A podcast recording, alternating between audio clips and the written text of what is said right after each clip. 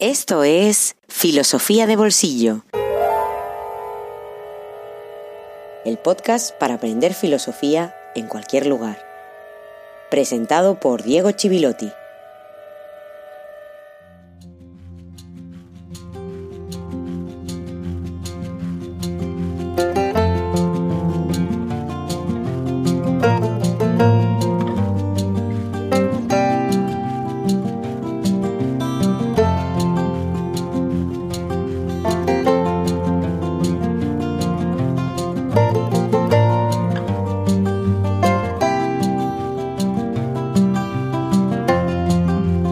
Buenos días, buenas tardes, buenas noches y feliz jueves filosófico número 84.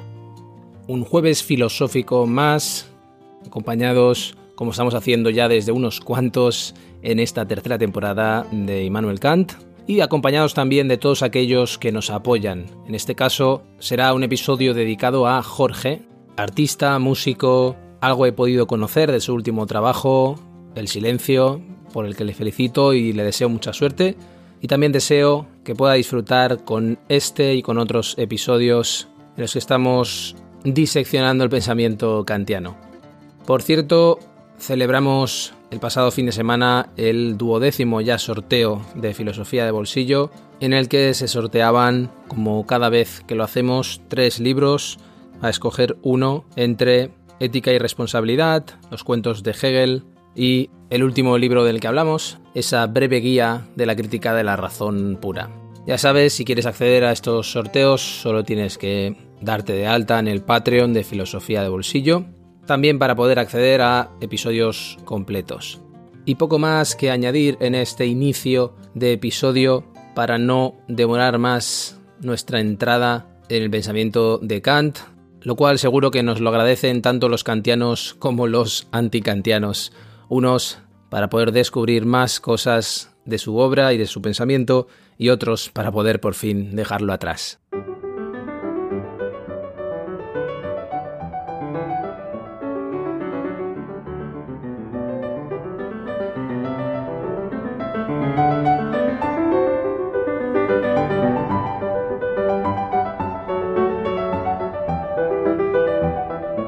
En el episodio anterior nos pusimos muy matemáticos Analizamos por qué el lenguaje matemático es tan atractivo para la teoría del conocimiento kantiana, en base a esos juicios sintéticos a priori, que también nos condujeron a dilemas, a preguntas interesantes, a poner en relación las proposiciones matemáticas con las proposiciones teológicas.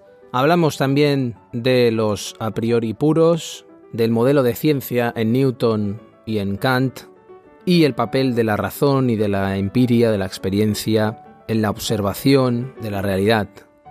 Finalmente, lo que hicimos en el episodio anterior fue aplicar todo aquello que habíamos visto en los anteriores respecto a los juicios analíticos, sintéticos, a priori y a posteriori. Y finalmente hablar de física, de matemática, del ideal de ciencia, que es el tema central y el punto de partida casi de Kant en el contexto de su época, terminamos viendo cómo las matemáticas necesitan de algo no empírico, necesitan de una intuición no empírica. Y finalmente hicimos referencia a que todo esto se basa en una concepción muy determinada del tiempo y del espacio.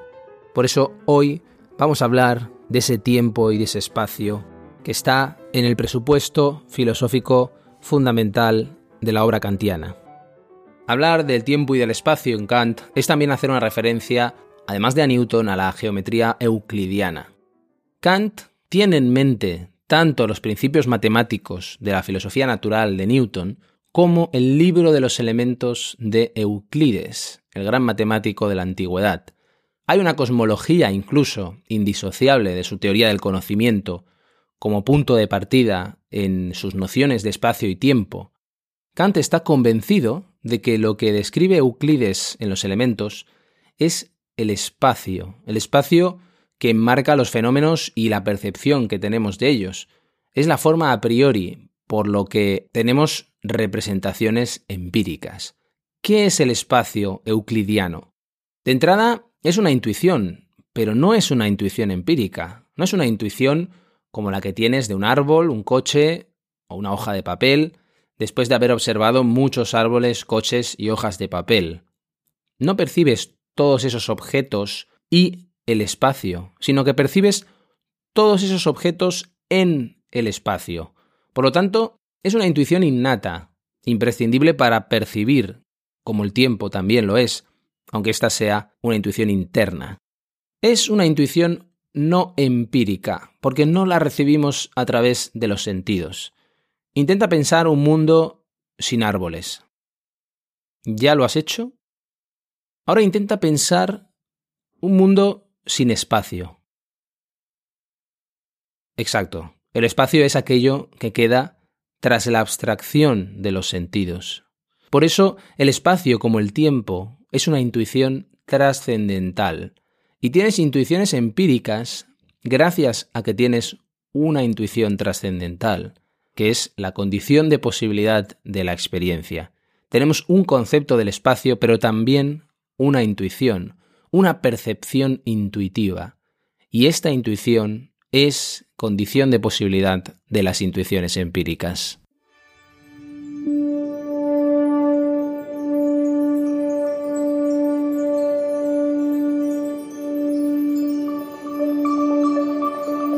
Ningún principio de la geometría pura es analítico. La línea recta es la más corta entre dos puntos. Es una proposición sintética.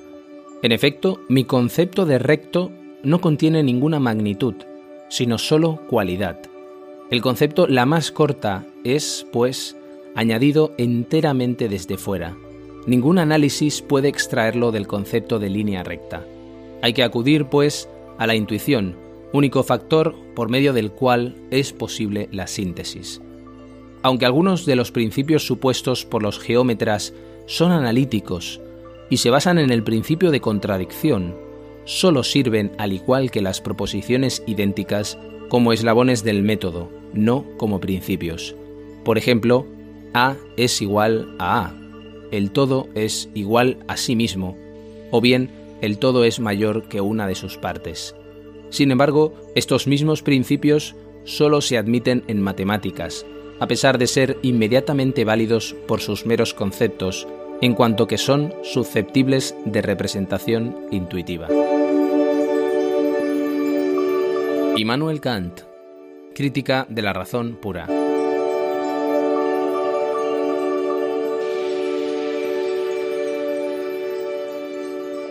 Todo esto nos remite a principios elementales, y en esto hay que diferenciar entre axiomas y postulados. Los axiomas son triángulos, círculos, son definiciones, es decir, proposiciones universales que tienen la legitimidad de la evidencia son evidentes por sí mismos, no se pueden negar, son la condición de posibilidad del pensamiento. Y los postulados son todas las reglas lógicas, proposiciones que si las aceptas debes extraer todas las consecuencias para mantenerlas.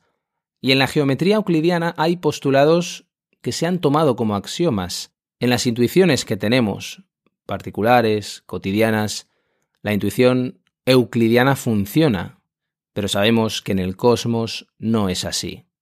Y en la física, el soporte del juicio puede ser empírico y trata de objetos no a priori, pero lo hace con la legitimidad del a priori matemático. Es decir, que hace juicios a priori sobre conceptos empíricos. En un apartado que añade en la segunda edición de la Crítica de la Razón Pura, Kant explica que todas las ciencias de la razón hacen juicios sintéticos a priori. Lo que está explicando Kant es que hay conceptos no empíricos que son condición de posibilidad de los empíricos. ¿Cómo percibes el espacio como tal, en tanto que espacio? ¿Qué es el espacio? El espacio no depende de las percepciones de los sentidos. El espacio es condición de posibilidad de la intuición empírica, de la experiencia. Por eso la ausencia de espacio es la ausencia de determinación, de logos, de pensamiento. Necesitamos conceptos a priori de la experiencia. Si llevamos la abstracción al límite, si hiciéramos abstracción de la intuición empírica, nos quedaría el espacio. Pensándolo, llegamos a él haciendo abstracción de la experiencia. Y nos queda ese espacio como condición de posibilidad de la experiencia misma. Por eso Kant analiza el espacio y el tiempo en la primera parte de la crítica de la razón pura, titulada Estética trascendental. Estética en referencia a la percepción, a los sentidos, a la aistesis en griego, y trascendental porque significa las condiciones de posibilidad de la experiencia, lo que la hace posible, lo que está entre el sujeto y el objeto. No confundamos trascendental con trascendente, que sería casi lo contrario. Precisamente aquello que va más allá de la experiencia es lo trascendente. El gran problema en Kant está ahí, exactamente ahí. Hay una intuición de espacio y tiempo sensible, pero no empírica. No está ahí como las intuiciones empíricas de los objetos. No es un objeto más entre otros objetos. Y eso está vinculado en Kant a la constatación de que el conocimiento empírico nunca será universal y necesario. ¿Cómo hacer el conocimiento universal y necesario a partir de la intuición trascendental? El paradigma de ese tipo de conocimiento es, y no podía ser de otra manera, la matemática.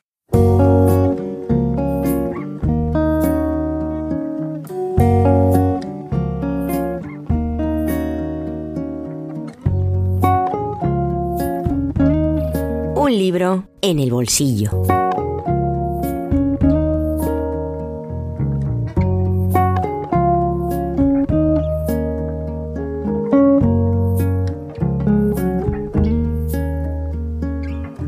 la personalización de los robots y la robotización de las personas, la alienación humana, la actualidad del nihilismo, la omnipresencia del entretenimiento, el control y la manipulación a partir de nuestro rastro digital, la pérdida de nuestra capacidad de atención, los obstáculos para sentir y pensar como individuos, la nueva normalidad tecnocrática, el aumento de las desigualdades, el pensamiento único, de todo esto habla Pandemia y Posverdad, la vida, la conciencia y la cuarta revolución industrial, editado por Fragmenta.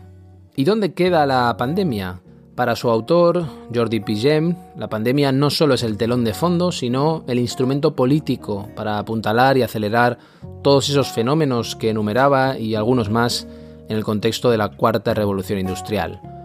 Pigem es un filósofo especialista en el pensamiento de Raymond Panicard. Sus líneas de investigación giran en torno a la filosofía de la ciencia y este ensayo representa en cierto modo una continuidad respecto a otras obras anteriores como Ángeles o Robots del 2018 o Inteligencia Vital anterior del 2016, donde analiza las contradicciones de nuestras sociedades y reivindica aspectos olvidados o perdidos.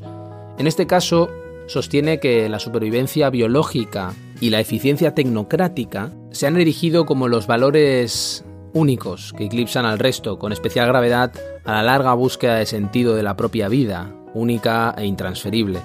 Su punto de partida es una lectura comparativa de las distopías imaginadas por George Orwell, 1984, y Aldous Huxley en Un Mundo Feliz, analizando la vigilancia y el castigo en Orwell y el entretenimiento en Huxley.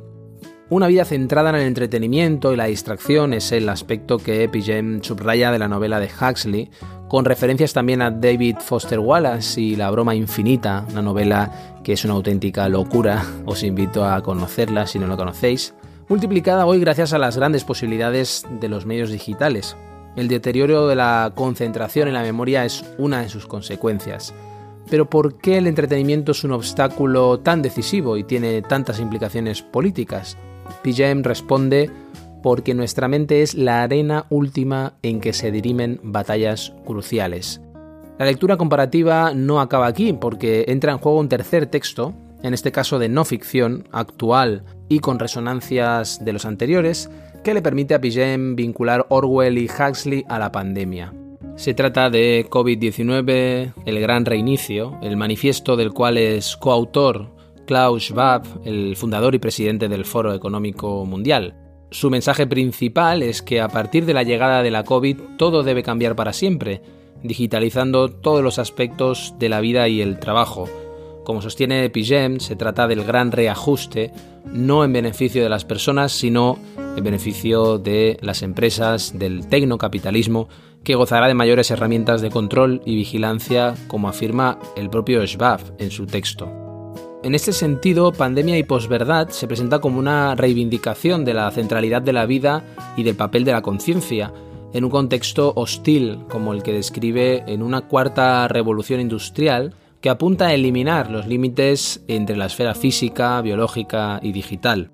El punto fuerte de este ensayo es la capacidad que tiene para provocar y activar el pensamiento, haciendo asociaciones conceptuales muy ágiles y un trabajo comparativo riguroso y muy sugerente. El punto débil quizá el exceso en esas asociaciones, precisamente, y saltos a veces precipitados, como la línea que establece entre Descartes y Google para señalar la vocación cibernética de la modernidad, y que le conducen a generalizar o reducir la complejidad en ocasiones de la realidad y eliminar matices mediante una potente retórica. Como decíamos al hablar con David Casacoberta, a veces muestra signos de convertirse en un discípulo de Cassandra, no hagamos un fetiche de este texto, es lo que pediría, y seguro que el profesor Pigeon no lo pretende, porque precisamente él se dedica a combatir nuestros ídolos. Discutamos con él y aceptemos sin miedo su atractiva invitación a pensar y a pensarnos. Y lo digo porque varias cosas me resultan preocupantes en torno a la publicación de este libro. En primer lugar, tuvo cierta repercusión hace unas semanas porque su autor pudo explicar esta posición en horario de máxima audiencia y en la televisión pública. Una lectura que no había tenido presencia antes ni la ha vuelto a tener, que yo sepa, de un autor cuyo libro se acaba de editar y ha tenido ya cuatro reimpresiones, como si de golpe en el corazón de lo que creíamos democracias liberales tuviéramos que leerlo y compartirlo en silencio casi. Frente a eso se abre el peligro de un discurso homogéneo y omnipresente que no permite preguntas, grietas, rendijas ni disidencias o las permite solo en pequeñas y controladas dosis y más peligroso aún que se presenta como neutral.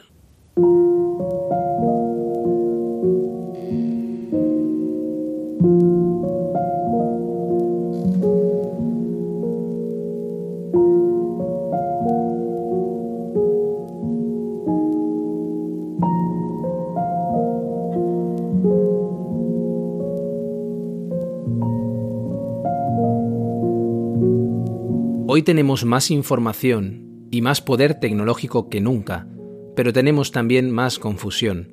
Parecía que estábamos yendo hacia un colapso ecológico, energético, social y cultural. Ahora parece que, en primer lugar, se trata de un colapso de nuestro sentido de orientación más íntimo, un colapso cognitivo. El mundo se resquebraja por ahí. Los dos objetivos declarados del Estado orwelliano son conquistar el mundo y extinguir de una vez por todas la posibilidad del pensamiento independiente.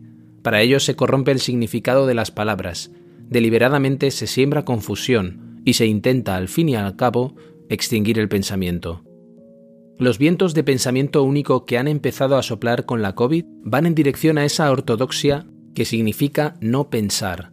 Si el ser humano deja de ser un ser que piensa, capaz de comprender y de decir cosas con sentido, queda reducido a un simple engranaje del sistema tecnocapitalista. Se hunde en el mundo sin alma, sin interioridad, sin sentimientos, sin conciencia, propio de las máquinas, un mundo en el que solo cuenta la eficiencia.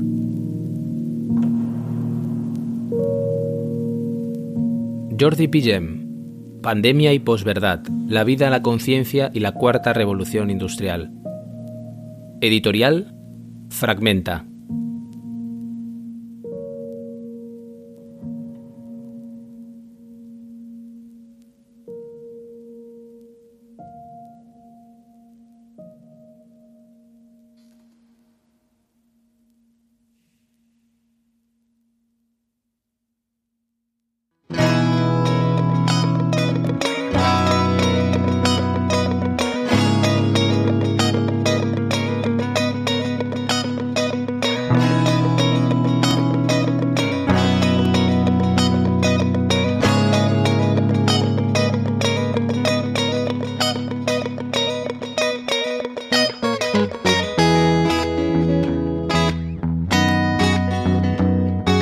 Filosofía de Bolsillo existe gracias a ti. hazte mecenas y accede a todos los contenidos en patreon.com barra filosofía de bolsillo.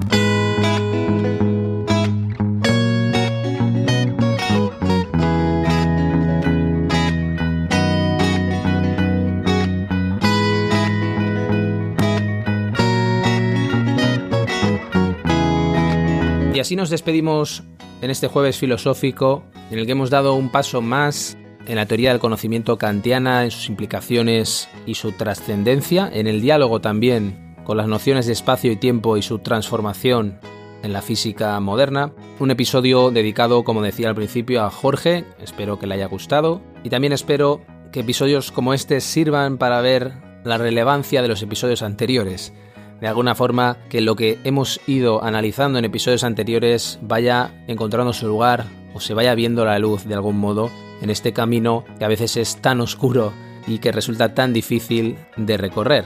Al fin y al cabo ese es el propósito de este proyecto desde que comenzó. Nada más, muchísimas gracias a todos por estar ahí. Gracias de corazón a los que estáis haciendo posible otra semana de filosofía de bolsillo. Y como siempre digo, os espero el próximo jueves filosófico aquí en Filosofía de Bolsillo. Hasta muy pronto.